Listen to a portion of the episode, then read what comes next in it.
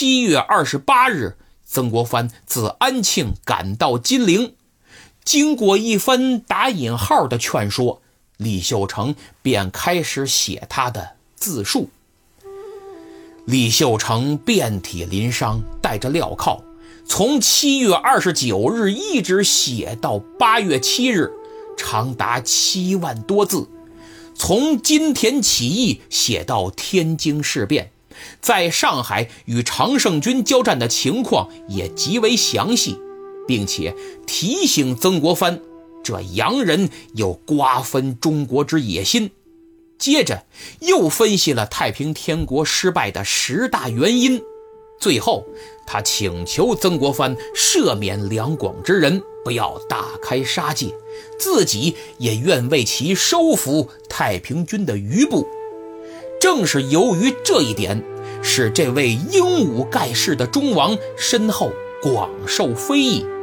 可我觉得，李秀成绝非贪生怕死之辈，与英王陈玉成别无二致。他明白自己活不了，肯定会死。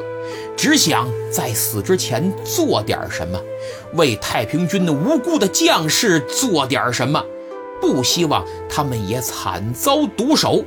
那只是想过好日子、有饭吃、有衣穿的老百姓啊！为了他们能活下去，为了能保住条命，李秀成居然不顾非议，不顾别人的恶语重伤。我觉得这。比那些为了全自己的名节而不顾别人生死的所谓道德楷模，要伟大的多。李秀成随写，曾国藩就随看，越看越害怕，越看越担心，因为其中不少都对自己、对湘军和淮军呐极为不利。后来。为了能将此供状上呈朝廷，曾国藩对李秀成的自述亲笔删改近五千字之多，比如删去了对曾氏兄弟的赞许之词，以免遭朝廷猜忌；删去了作战中显得湘军无能的文字，总结太平天国的实物也没了。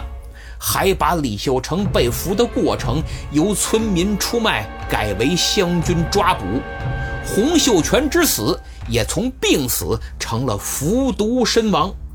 可见，曾国藩为了张大湘军之功，真是恬不知耻，无所不用其极。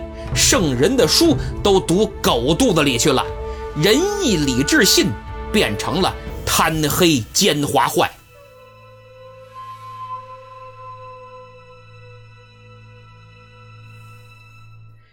讲到这儿，我想您一定认为曾国藩不会留李秀成的命了，因为他知道的太多，对湘军、对他个人都是巨大威胁。虽然朝廷下旨要求曾国藩将李秀成押解进京，但他一面假仁假义地安抚李秀成，继续套取口供。特别是想知道这太平天国有没有财宝啊？有的话藏在哪儿啊？另一方面，他紧锣密鼓的谋划，决定在南京先行将其就地处死，真是老奸巨猾、无耻之极。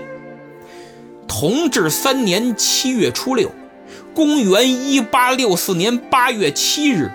自觉理亏，连面都不敢露的曾国藩派人告知还在狱中写自述的李秀成，说：“今天就要将你处死。”据曾国藩的幕僚赵烈文记载，李秀成听罢，云淡风轻地说了句：“国法难容啊。”原文是：“国法难换，不能开脱。”中堂厚德，铭刻不忘。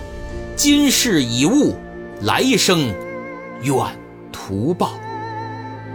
当天傍晚，李秀成走上刑场，终年四十二岁。